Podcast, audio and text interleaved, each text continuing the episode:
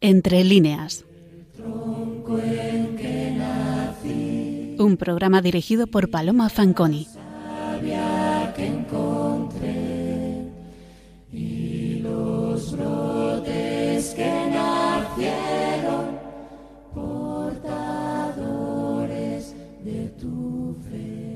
Reyes que venís por ellas, no busquéis estrellas ya, porque donde el sol está, no tienen luz las estrellas. Reyes que venís de oriente al oriente del sol solo, que más hermoso que Apolo sale del alba excelente. Mirando sus luces bellas, no sigáis la vuestra ya, porque donde el sol está no tienen luz las estrellas.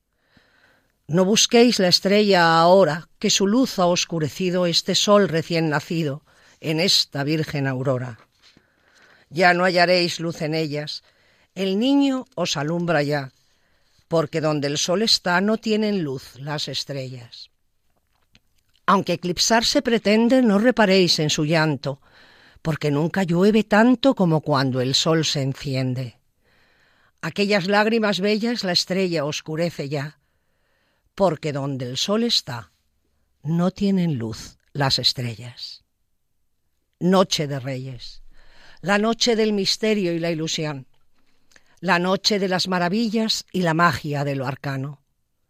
Miles de niños concilian impacientes un sueño que tarda en llegar precisamente en este momento, en el que dormirse es tarea que requiere diligencia, porque los reyes no entran en las casas donde hay un niño despierto.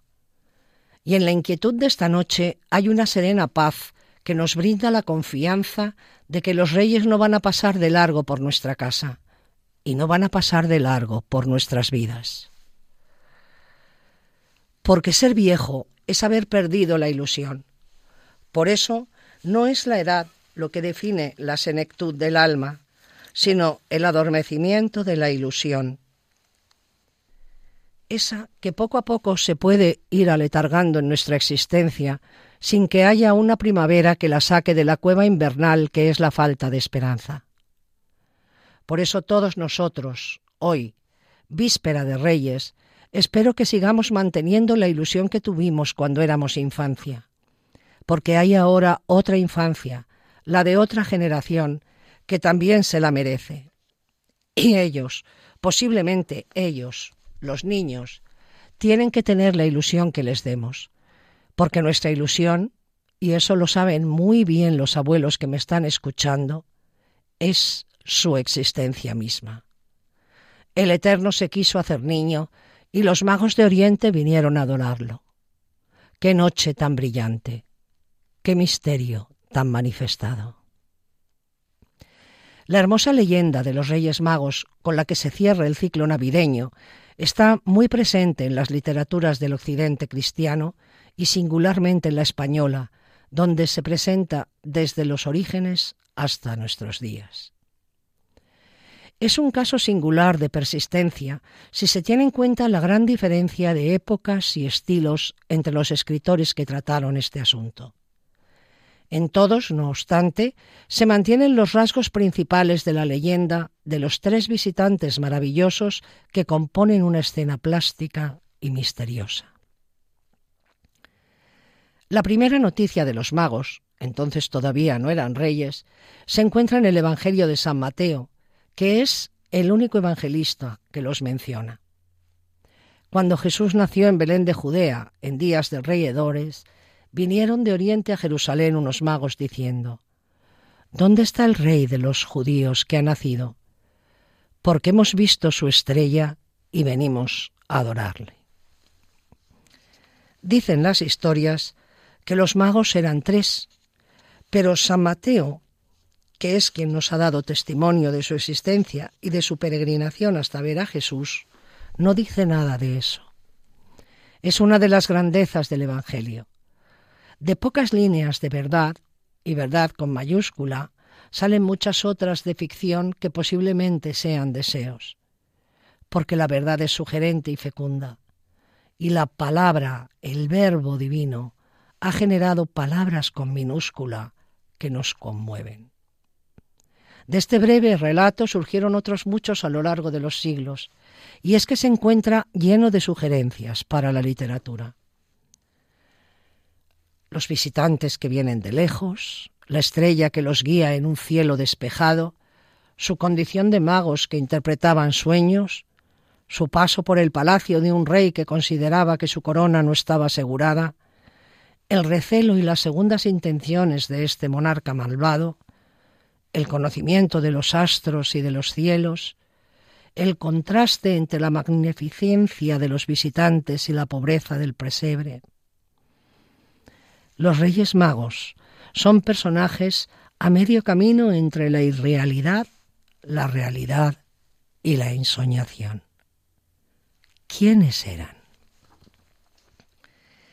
En los llamados evangelios apócrifos o extracanónicos, como el libro sobre el nacimiento de la Beata Virgen y la infancia del Salvador, también conocido como Pseudo Mateo, compuesto en latín hacia el siglo VI, se afirma que dichos señores no llegaron a adorar a Jesús en Belén al poco de nacer, sino más bien al cabo de veinticuatro meses y en Nazaret. Algo que entraría en relación con la orden del rey Herodes de asesinar a todos los niños menores de dos años. Una vez en casa de María y José, los exóticos visitantes les ofrecerían dones conjuntos espléndidos, amén de los tres regalos individuales con los que los identificamos actualmente. Todo parece coincidir en que eran de nacionalidad persa, y la palabra mago parece provenir del vocablo persa mogú, que significa astrólogo. Estaríamos así ante un grupo de sacerdotes persas o astrólogos arábigo-caldeos, probablemente babilonios, que estudiaban el curso de los astros y su relación con la historia de la humanidad. Otros textos que mencionan a los legendarios personajes son el Códice Arundel, redactado en el siglo XIV a partir del pseudo Mateo, y el Códice Herenford, con fecha estimada de composición en el siglo XIII y basado en el protoevangelio de Santiago, otro destacado apócrifo. Ambos ofrecen la descripción detallada más antigua que se conserva de los magos. Ataviados con calzones típicos de Irán y amplios vestidos, piel oscura y gorros frigios, o lo que es lo mismo, a la moda persa o escita.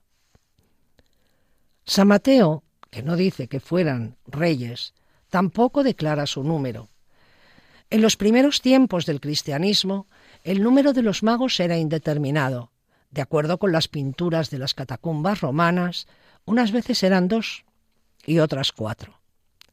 La Iglesia siria determinó que fueran doce, como anuncio de los doce apóstoles, y la Iglesia copta eleva su número a la exagerada cifra de 62. Pero ya en el siglo IV comienza a imponerse el número de tres, que es el que prevalece, revalidado por la autoridad de Orígenes. Los nombres secretos de los reyes se dan por primera vez en el Liber Pontificalis de Rávena. Son Vitisarea, Gataspa, Meliquior. También se precisan sus edades, cuestión a la que se ha concedido de mesurada importancia en un texto atribuido a Veda el Venerable.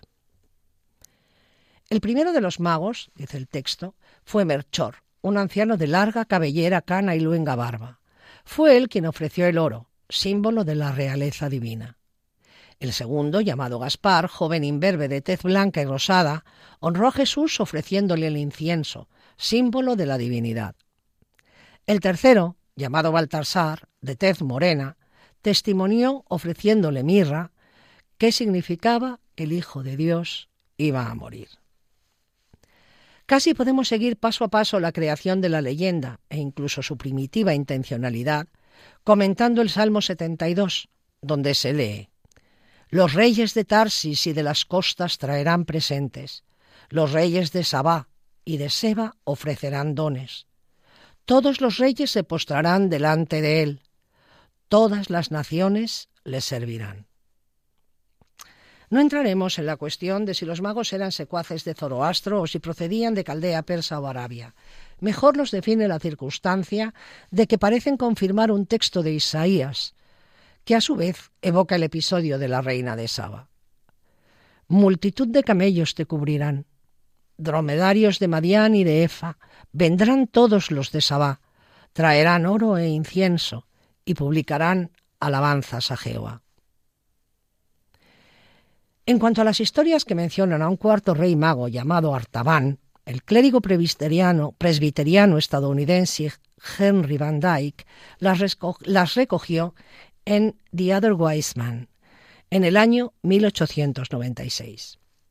Estas proceden de la tradición oriental y sitúan al personaje como un miembro de la casta sacerdotal de los medos y los persas, emparentándole con Darío I y Jerjes I. Según un manuscrito descubierto en los altos del Golán, Artaban habría decidido reunirse con Melchor, Gaspar y Baltasar en Borsipa, una ciudad antigua de Mesopotamia, desde donde iniciarían el viaje para adorar al Mesías. Al igual que los otros portaban sus célebres regalos, oro, incienso y mirra, el cuarto rey optó por un conjunto de piedras preciosas, pero jamás llegó a encontrarse con sus compañeros. Y es que Artapan se encontró en su camino con un anciano enfermo y sin dinero al que decidió ayudar, llegando tarde a Belén y no viendo al niño. Con el solo propósito de conocerlo, el cuarto mago comenzó su larga búsqueda, sumergiéndose en una serie de episodios de solidaridad que le impulsaron a ayudar a todos aquellos que se lo solicitaban a través de los pueblos que cruzaba. Algo que provocó que su cargamento de piedras preciosas fuese disminuyendo poco a poco. Y así fueron pasando los años. Finalmente, tras más de tres décadas de búsqueda, pudo contemplar muy a su pesar la crucifixión de aquel hombre al que llamaban Mesías. Dispuesto a ofrecerle su última joya antes de su fallecimiento, que era un magnífico rubí, el persa presenció cómo una mujer era llevada a la plaza para ser vendida como esclava. Este hecho le movió a entregar la piedra a su padre para que comprase su libertad. Triste y desconsolado, Artaban se sentó bajo el pórtico de una vieja casa mientras Cristo expiraba en la cruz y la tierra temblaba. Entonces escuchó la voz del Señor, que le decía, Tuve hambre y me diste de comer, tuve sed y me diste de beber, estuve desnudo y me vestiste, estuve enfermo y me curaste, me hicieron prisionero y me liberaste. Agotado, Artaban preguntó, pero Señor, ¿cuándo hice yo estas cosas? Y Jesús le respondió, Todo lo que hiciste por los demás, lo has hecho por mí, por lo que hoy estarás conmigo en el reino de los cielos. Bellísima leyenda, como otra con mayor fundamento histórico, pero no completamente contrastada, atribuye a Santa Elena, la madre del emperador Constantino, el hecho de que encontrara los restos de los magos en Saba, trasladándolos de allí a Constantinopla y posteriormente fueron conducidos a Milán. Después de ser saqueada la ciudad italiana por Federico Barbarroja, los restos de los Reyes Magos fueron transportados a Colonia en 1164 y desde el siglo XIII reposan en el famoso sarcófago de esa catedral.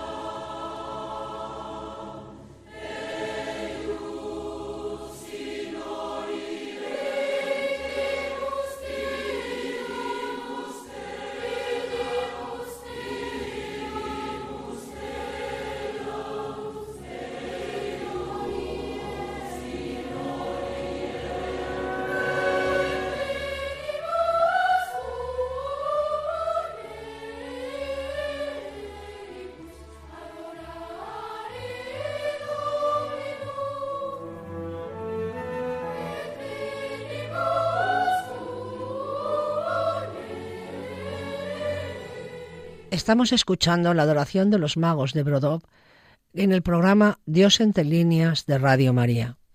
Les habla Paloma Fanconi. Antes de que se consolidase la leyenda de los Reyes Magos, ya aparecen estos como personajes de obras literarias.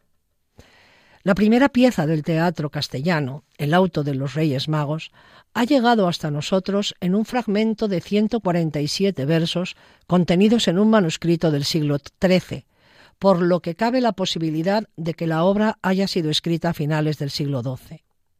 Tan solo tres siglos antes habían comenzado a fijarse las características de los tres personajes de esta obra, y todavía no de manera definitiva. En él aparecen sucesivamente Gaspar, Baltasar y Merchor, cada uno solo. Los tres están desconcertados por la presencia en el cielo de una estrella desconocida. Gaspar exclama, y con esta exclamación se abre el auto. Dios criador, cuál maravilla. No sé cuál es a esta estrella. Parecida es la extrañeza de Baltasar, la perplejidad de Melchor es mayor, porque al ser experto astrónomo, tal novedad le deja desconcertado. Tal estela no es incelo, de esto soy yo bono hostelero. En la escena 2, los magos se reúnen. En la 3, dialogan con Herodes, y éste, después de un soliloquio, convoca a los sabios de su corte para que le aclaren la extraña historia que acaba de escuchar de labios de los extranjeros. El fragmento se interrumpe con la discusión entre dos rabinos, aunque por tratarse de un argumento conocido, el desarrollo de la parte que falta es previsible. Entran pues los Reyes Magos en la literatura española casi al mismo tiempo que se está perfilando de modo definitivo su leyenda. Con los tres Reyes Magos nace el teatro español fijado por escrito. Los Reyes Magos no solo serán aprovechados por la literatura, Atrajeron también a numerosos pintores. Pensemos en la adoración de los magos de Rubens o en el magnífico fresco que adorna las paredes de la Capella de Imaggi, una estancia de la planta noble del Palazzo Medici Riccardi en Florencia, obra de del discípulo de Fra Angelico Benozzo Gozzoli. Los Reyes Magos, en fin, son figuras principales también de los nacimientos. La leyenda arraiga, y de manera firme, y concienzudamente promovida social y religiosamente en la creencia popular. Demos un salto en el tiempo, y no para centrarnos hoy en nuestros grandes escritores del siglo de oro, de quienes hemos hablado en programas anteriores. Nos trasladaremos esta noche a las postrimerías del siglo XIX y los albores, o albores del XX. A finales del siglo XIX, los autores realistas respiran un compromiso con la sociedad de su momento. La realidad y la costumbre se escriben y se describen a veces de manera desgarradora, con un impetuoso compromiso social con el momento. Un compromiso que es denuncia y es dolor, pero es denuncia y es dolor solidario y patriótico. Y todos los momentos y costumbres del año pueden ofrecer un motivo para escribir una narración buena. Muchos de los grandes novelistas del realismo se acogen también a la forma breve del cuento y componen auténticas joyas de nuestras letras. Alarcón, Emilia Pardo Bazán, Clarín van mezclando realidad y fantasía en líneas emotivas que todos recordamos. También los Reyes Magos, o mejor, el Día de los Reyes Magos, fue motivo inspirador para estos grandes escritores.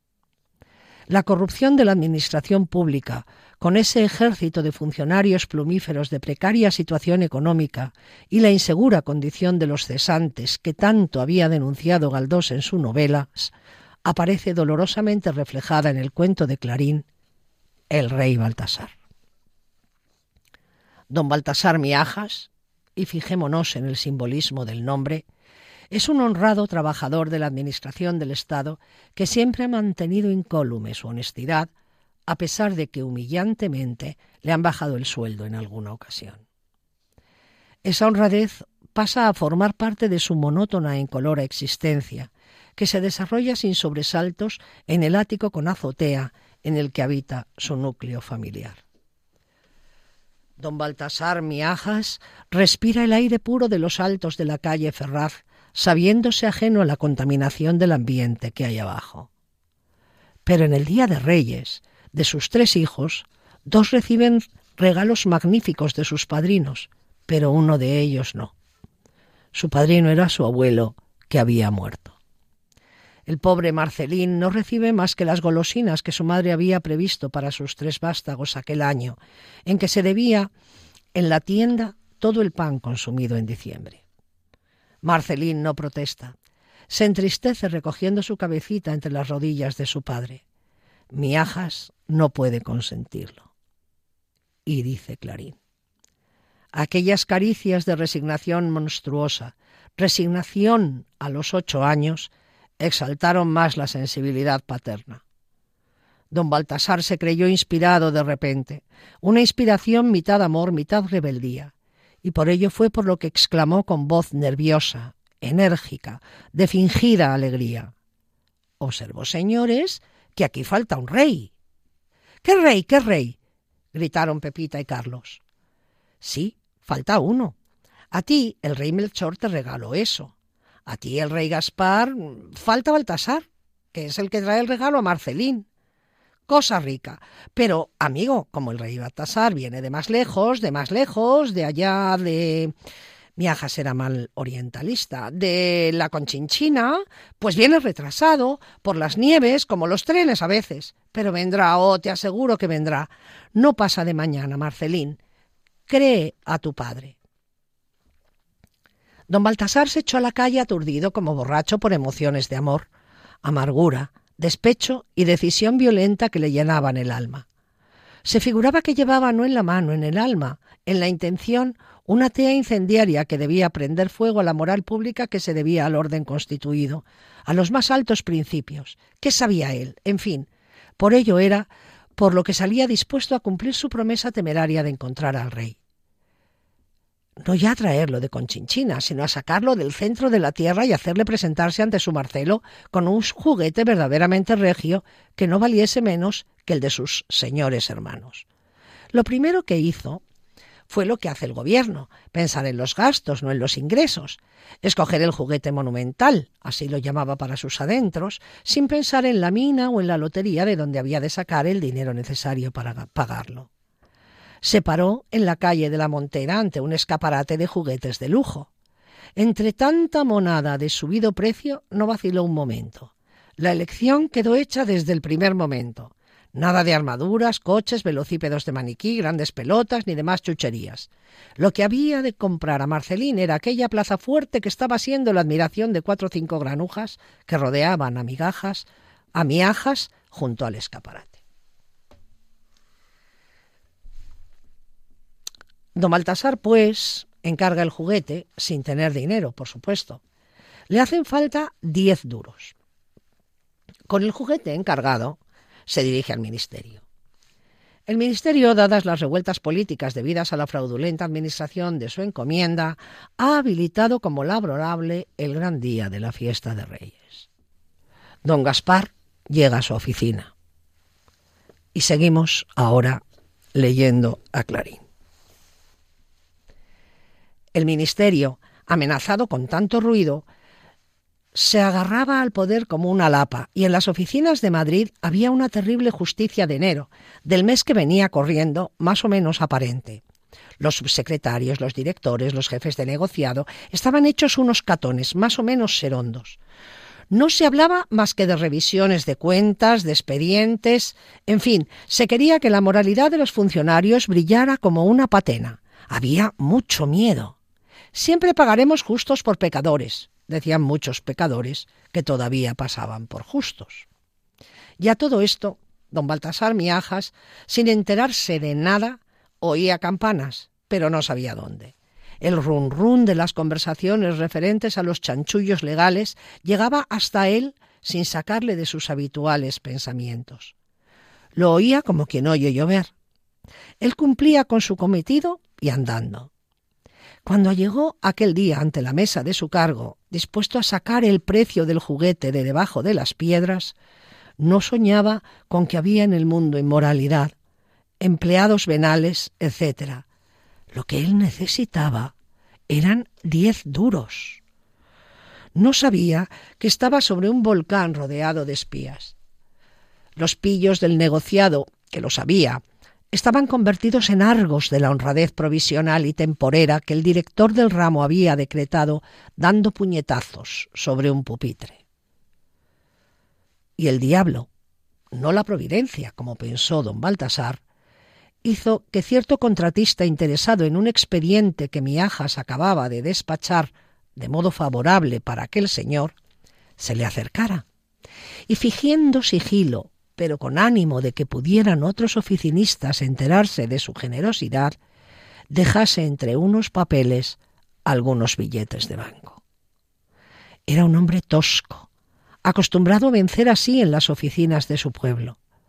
Y como no conocía miajas y quería ir anunciando su procedimiento expeditivo para que se enterasen los que podían servirle el día de mañana, hizo lo que hizo de aquella manera torpe que comprometía al infeliz covachuelista. Don Baltasar, en el primer momento, no se dio cuenta de lo que acababa de suceder. Todavía no se había hecho cargo de tan vituperable acción, y ya los espías del director se habían guiñado el ojo. Cuando el contratista insistió en su torpeza llamando la atención de Miajas, éste vio el cielo abierto, y equivocándose, sin duda, atribuyó entonces a la providencia aquella oportunidad del diablo. En cualquier otra ocasión, sin escandalizarse, con mucha humildad y modestia, habría devuelto al pillastre su dinero, diciéndole con buenos modos que él había cumplido con su conciencia y que ya estaba pagado por el gobierno. Pero ahora. Marcelín, la plaza fuerte comprada, la promesa de traer al rey Baltasar aunque fuese de los pelos, y cierto profundo espíritu de rebelión, de protesta moral, en fin, todo ello hizo que don Baltasar en voz baja, temblorosa, dijera Oh no, caballero, es demasiado. Basta con un pequeño recuerdo. Guarde usted eso, guarde usted eso pronto. Y metió entre unos papeles un billete de cincuenta pesetas.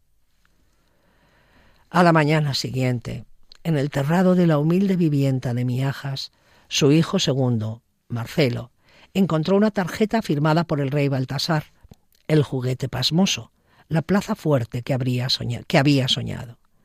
Y por la tarde, el rey Baltasar recibió la noticia de que estaba cesante. Por hacerle un favor, no se le formaba expediente justicia de enero. No había perdido más que el pan y la honra. Hasta aquí el cuento de Clarín desolador. Desolador el final, como muchas veces Clarín en sus finales. No tiene que decir nada más. Recuerden ustedes el final de La Regenta, recuerden ustedes el final de Adiós Cordera, la maestría de creación de todo un ambiente y una mentalidad para acabar poniendo al personaje incólume y heroico, cayendo en lo más bajo, es verdaderamente admirable en este gran prosista la hipócrita sociedad acusadora que no soporta la honestidad ajena, envidiosa y ruin, acaba con los individuos diferentes para rebajarlos a su misma condición vulgar. Don Gaspar Miajas, el rey Gaspar de Marcelín, había traído su juguete, pero lo había pagado con diez duros muy caros. Esta denuncia de la corrupción administrativa se hace dolorosa protesta política en el cuento El rompecabezas de doña Emilia Pardo Bazán. Empieza así el cuento. El niño es una de esas criaturas delicadas y precozmente listas que se crían en las grandes poblaciones privadas de aire, de luz, de ejercicio, de alimento sólido y sano, víctima de las estrecheces de la clase media, más menesterosa a veces que el pueblo. Anoto aquí que, fíjense ustedes ya, la crítica social por parte de doña Emilia. Continúo con el cuento. Siempre limpito, con su pelo bien alisado, formal, dócil y reprimido naturalmente, Eloy no da en la casa quebraderos de cabeza. Verdad es que si los diese, ¿cómo se las arreglaría para meterle en costura su infeliz madre viuda, sola y atacada de un padecimiento crónico al corazón? Precisamente la verdadera causa del buen porte y conducta de Eloy es esa vehemente y temprana sensibilidad que suele despertar en las criaturas el temor de hacer sufrir a un ser muy amado, de entristecer unos ojos maternales, de agravar una pena que adivinan sin poder medir su profundidad. Eloy estudiaba las lecciones al dedillo, porque su madre sonreía con descolorida sonrisa cuando le oía recitarlas de memoria. Eloy cuidaba mucho la ropa y el calzado, porque se daba cuenta de que su madre no tenía para comprar y reponer lo manchado o roto. Vemos, pues, a este niño de doña Emilia Pardo Bazán, que es un niño que vive feliz, centrado en su madre, que era también una mujer feliz, hasta que su marido marcha a la guerra de Filipinas. La casa se ensombrece entonces, la felicidad huye como un vencido y el hoy se aplica, se esfuerza en no dar problemas. Pero la sombra ennegrece al convertirse en luto cuando llega la noticia de la muerte del soldado esposo, del soldado padre. Y dice, doña Emilia, sin embargo, el chico más juicioso es chico al fin. Y Eloy, como oyese los primeros días del año las conjeturas de sus compañeros acerca de lo que le traerían los reyes y los proyectos de zapatos colocados en la ventana o la chimenea, no pudo por menos de dar rienda suelta a la imaginación. También él deseaba que los reyes le trajesen algo. ¿Por qué no se lo habían de traer, señores? ¿No había sido bueno el año enterito? Si pusiese su zapato en el alféizar de la ventana, ¿Era justo que el zapato amaneciese vano como una avellana vieja? Afortunadamente, la misma idea de la equidad se había abierto camino en el espíritu de la madre de Eloy. Convenía que el regalo de los santos reyes magos, sabios y doctos, no fuese una inutilidad, sino que coadyuvase a la instrucción del niño. Y la madre adquirió, por módico precio, un rompecabezas geográfico nada menos que el mapa de España. Así, Eloy, jugando, aprendería mejor lo que ya había dado pruebas de no ignorar, pues en la geografía llevaba el número uno. Levantándose a medianoche, dejó el huérfano su zapato entre la fría ceniza de la chimenea del gabinete, la única de la casa, encendida rarísima vez. Por la mañana saltó de la cama, descalzo y tiritando, a ver si los reyes, eh, sorpresa inolvidable, sus majestades se habían dignado venir. Allí estaba la dádiva, el obsequio. ¿Qué encerrará aquella cajita chata tan mona con sus filetes dorados? Eloy la cogió afanoso. Se volvió a la cama blanda y tibia, y allí, con los brazos fuera y el tronco bien abrigado, desató la cinta y miró. Anda, corcho. Los reyes le habían traído un mapa. ¿Cómo les costó el comportamiento del hoy, su costumbre de sabérselas. De todos modos, un mapa no valía más un aristón o una linterna mágica igual a la de Pepito Ponzano, que siempre la estaba refregando por las narices a los otros. Empezó hoy a reconciliarse con los reyes al averiguar que el mapita era de pedazos, y se desbarataba y volvía a arreglarse, y ya levantado tomó el café caliente. Mientras mamá se preparaba para ir a misa, Eloy se divirtió, armó y desarmó el país, barajó a España cien veces revolviendo a Zaragoza con Valladolid y Salamanca con Vigo. De pronto, meditabundo, interrumpió su tarea e interrogó inquieto a su madre mamá. Te han engañado. El juguete está incompleto. Falta aquí mucha España. No encuentro la isla de Cuba, ni Puerto Rico. Falta España. Arrasáronse los ojos de la madre y se quedó parada, con el velito a medio prender. Por último, encogiéndose de hombros, dijo, Esas tierras están lejos, dijo, ya no son de España. Mira, acierta el rompecabezas, porque ya no son. Allí murió tu padre. Eloy cayó. Una tristeza mayor que las habituales, desmedida, que no cabía en el alma de un niño, pesó un instante sobre su pensamiento y con ademán expresivo apartó, rechazó el regalo de Reyes. Este cuento lo publica doña Emilia en la revista Blanco y Negro en el año 1899. Esta generación de escritores, la que había vivido sentidísimamente el convulso devenir histórico de España desde la Revolución del 68, estos, que son los galdoses, los clarines, los pardo-bazanes, son un núcleo intelectual de nuestra patria al que se les cae el desastre, les cae el desastre del 98 como un final de derrota del que ya les va a ser casi imposible reponerse. Porque la guerra, quienes mueren son los soldados.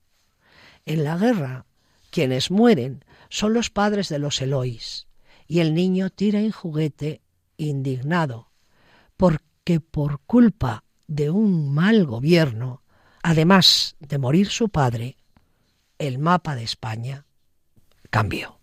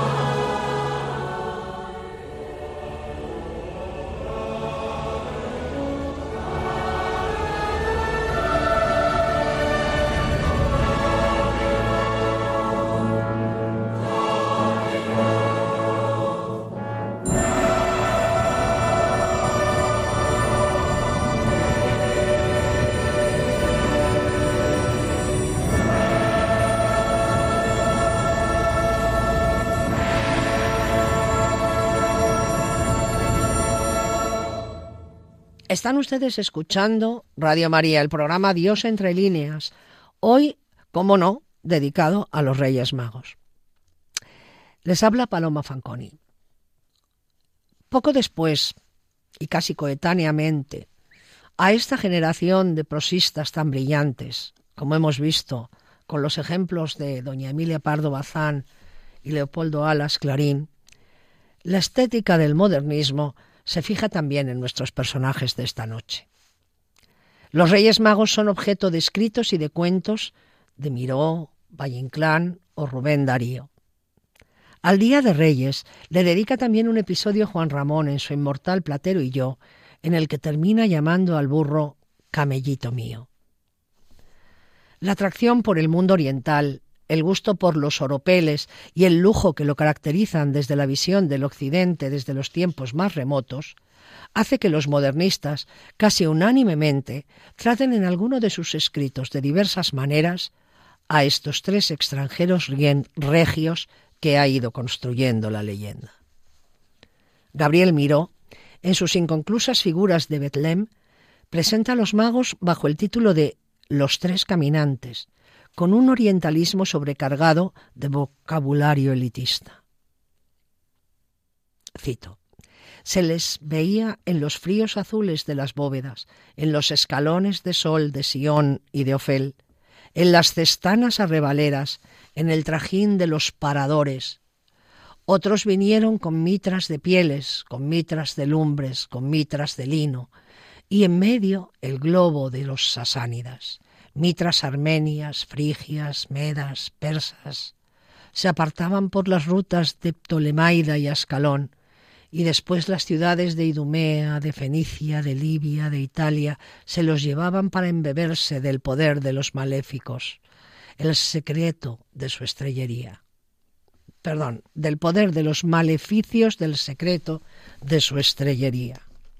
Dominaban el mundo, y el mundo los devoraba. Ellos no. Baltasar, Gaspar y Melchor nos salían de Jerusalén escrudiñándolo todo, embelesándose y desconfiando de todo. En 1905, Rubén Darío inserta su famoso poema los Reyes Magos, Encantos de vida y esperanza. Yo soy Gaspar, aquí traigo el incienso. Vengo a decir, la vida es pura y bella. Existe Dios, el amor es inmenso. Todo lo sé por la divina estrella. Yo soy Melchor, mi mirra aroma todo. Existe Dios, Él es la luz del día. La blanca flor tiene sus pies en lodo y en el placer hay la melancolía. Soy Baltasar, traigo el oro, aseguro que existe Dios. Él es grande y el grande y fuerte. Todo lo sé por el lucero puro que brilla en la diadema de la muerte.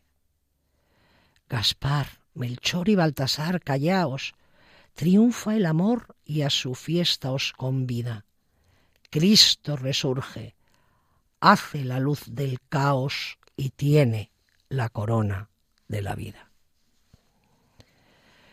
Tenía el gran poeta nicaragüense que incluir esta mención en su libro más optimista, porque si algo es la leyenda de los Reyes Magos, es un canto de vida y esperanza. Pero entre los escritos de los modernistas dedicados a los Reyes Magos, he querido destacar uno, el cuento que incluye Valle Inclán en su conjunto de relatos bajo el título Jardín umbrío, historias de santos, de almas en pena, de duendes y ladrones, publicado en 1920. En el breve texto que sirve de presentación, en el que se habla de una cristada, criada muy vieja de la abuela del autor, Micaela Galana, que murió cuando él todavía era niño, escribe Valle Inclán. Recuerdo que pasaba las horas hilando en el hueco de una ventana y que sabía muchas historias de santos, de ánimas en pena, de duendes y de ladrones. Ahora yo cuento las que ella me contaba mientras sus dedos arrugados daban vueltas al uso. Aquellas historias de un misterio candoroso y trágico me asustaron de noche durante los años de mi infancia, y por eso no las he olvidado. Entre esas historias figuraría la de los Reyes Magos. Micaela la Galana, adapta la adoración de los magos, tan conocida, a su propia visión del mundo. Esta visión se corresponde con la de la aldea gallega. Y tan aldeana y tan gallega es la adaptación de un argumento recogido literalmente que la advertencia de los magos, al final, para que se desvíen del camino y eviten de ese modo las asechanzas de Herodes, se hace en lengua gallega. Por la belleza de la narración, de la pintura, del lenguaje y de la idea, es un cuento que quiero reproducir íntegro esta noche. Esta noche que hablamos de visiones, de leyendas en poema y en cuentos. Esta noche de niños a los que para dormirse se les cuenta un cuento, quiero dar voz en la radio al inmenso escritor del esperpento en otro momento de su creación literaria, quizá no tan popular, pero no menos admirable. Quiero contarles a ustedes un cuento, un cuento que habla de magos, de inocentes, de adoración, de pastores, de purificación de las almas y de esa esquina tan fructífera y tan amada de nuestra España que es Galicia, cuna de una espléndida parte de nuestra primera lírica peninsular. Cuenta así la historia de los magos, don Ramón del Valle Inclán. Vinde, vinde, santos reyes, vereil, oh joya milior, un meñiño como brinquiño tan bonitiño cuan hacer nulú al sol. Desde la puesta del sol se alzaba el cántico de los pastores en torno de las hogueras y desde la puesta del sol, guiados por aquella luz que apareció inmóvil sobre una colina, caminaban los tres santos reyes, jinetes en camellos blancos. Iban los tres en la frescura apacible de la noche atravesando el desierto. Las estrellas fulguraban en el cielo y la pedrería de las coronas reales fulguraba en sus frentes.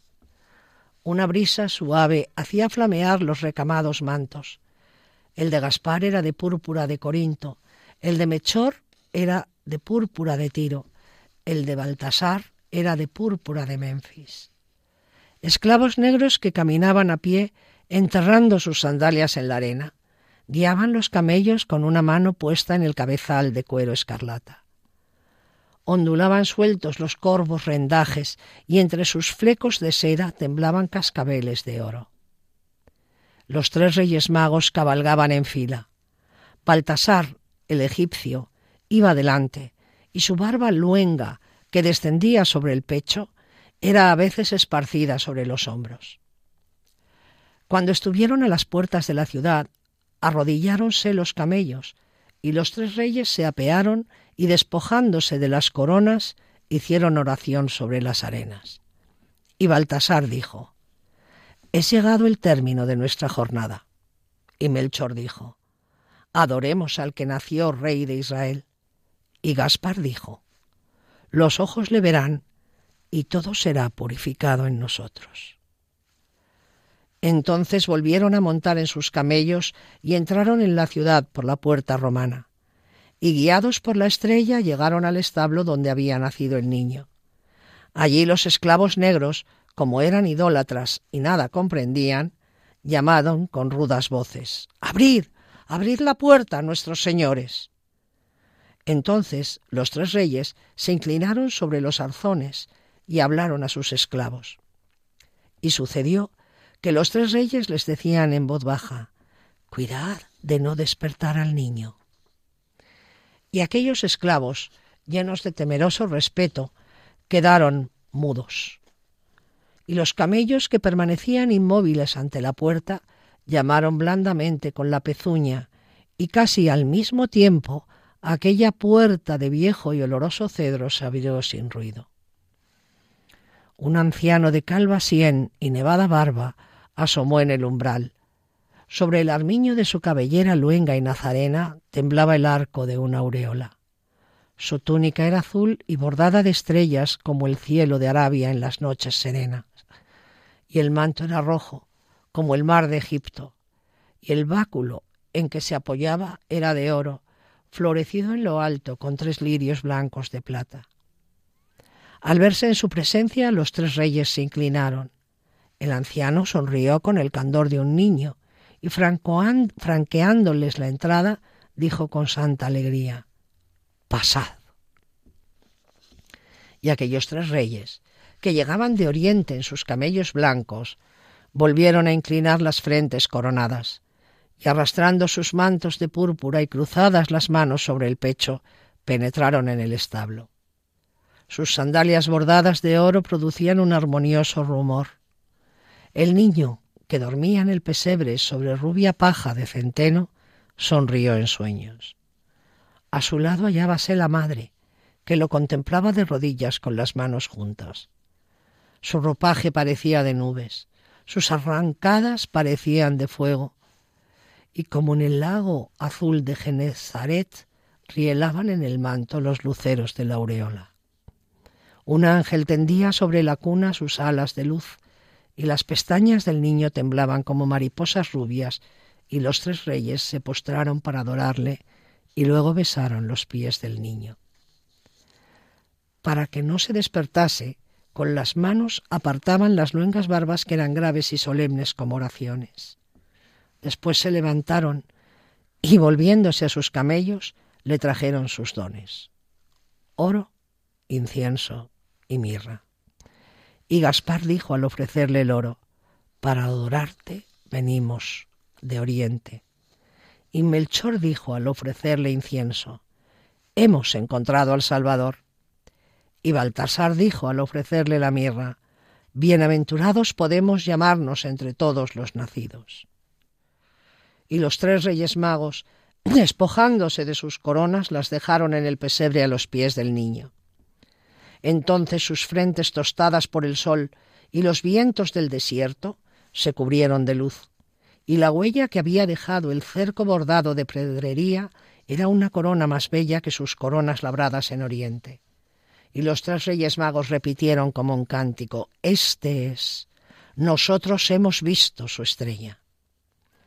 Después se levantaron para irse, porque ya rayaba el alba. La campiña de Belén, verde y húmeda, Sonreía en la paz de la mañana con el caserío de sus aldeas dispersas. Y los molinos lejanos desapareciendo bajo el emparrado de las puertas, y las montañas azules y las nieves de las cumbres. Bajo aquel sol amable que lucía sobre los montes, iba por los caminos la gente de las aldeas. Un pastor guiaba sus carneros hacia las praderas de Gamalea. Mujeres cantando volvían del pozo de Efraín con las ánforas llenas. Un viajero cansado picaba la yunta de sus vacas, que se detenían mordisqueando en los vallados, y el humo blanco parecía salir de entre las higueras. Los esclavos negros hicieron arrodillar los camellos y cabalgaron los tres reyes magos. Ajenos a todo temor, se tornaban a sus tierras cuando fueron advertidos por el cántico lejano de una vieja y una niña que sentados a la puerta de un molino estaban desgranando espigas de maíz. Y este era el cantar remoto de las voces. Camiñade, santos reyes, por camiños desviados, que por los camiños reales Herodes mandó soldados. Siguieron muchos escritores la estrella que había nacido de la literatura española con el auto de los Reyes Magos muchos en tiempos distintos, con visiones distintas, en géneros distintos. Azorín, que en su libro blanco en azul incluye un cuento titulado El primer milagro, centra la historia en un labrador rico, labrador rico que es avaro y sin misericordia. Pero el avaro del primer milagro se torna espléndido después de haber contemplado la escena mágica por excelencia. Tres reyes en un establo y un niño. La adoración de los magos, poema de Luis Cernuda perteneciente a las nubes, refleja la desolación y la desesperanza. Como pastores nómadas cuando hiere, nómadas cuando hiere la espada del invierno, tras una estrella incierta vamos, atravesando de noche los desiertos. Podríamos citar muchos más. Pero nosotros vamos a cerrar nuestro programa de esta noche, el que hemos abierto con Lope de Vega, con un poeta de la generación del 27, el poeta que afirmó que el mundo está bien hecho. Y lo hacemos con un poema que despoja a Jesucristo de todo el título de rey y de maestro que tanto se destaca en el pasaje de los magos, para hacerlo pobre, como también lo fue, y sobre todo para hacerlo Dios, que es mucho más que reducirlo a los límites de lo que muchas veces los humanos podemos expresar. Llegaron al portal los mayores, Melchor, Gaspar y Baltasar. Se inclinan con sus esplendores y al niño adoran sin cantar.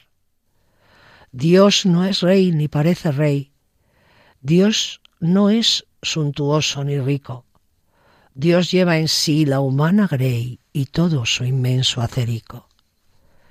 El cielo estrellado gravita sobre Belén, y ese portal a todos los hombres da cita por invitación fraternal. Dios está de nueva manera, y viene a familia de obrero, sindicato de madera, el humilde es verdadero. Junto al borrico, junto al buey, la criatura desvalida dice en silencio, no soy rey, soy camino, verdad y vida.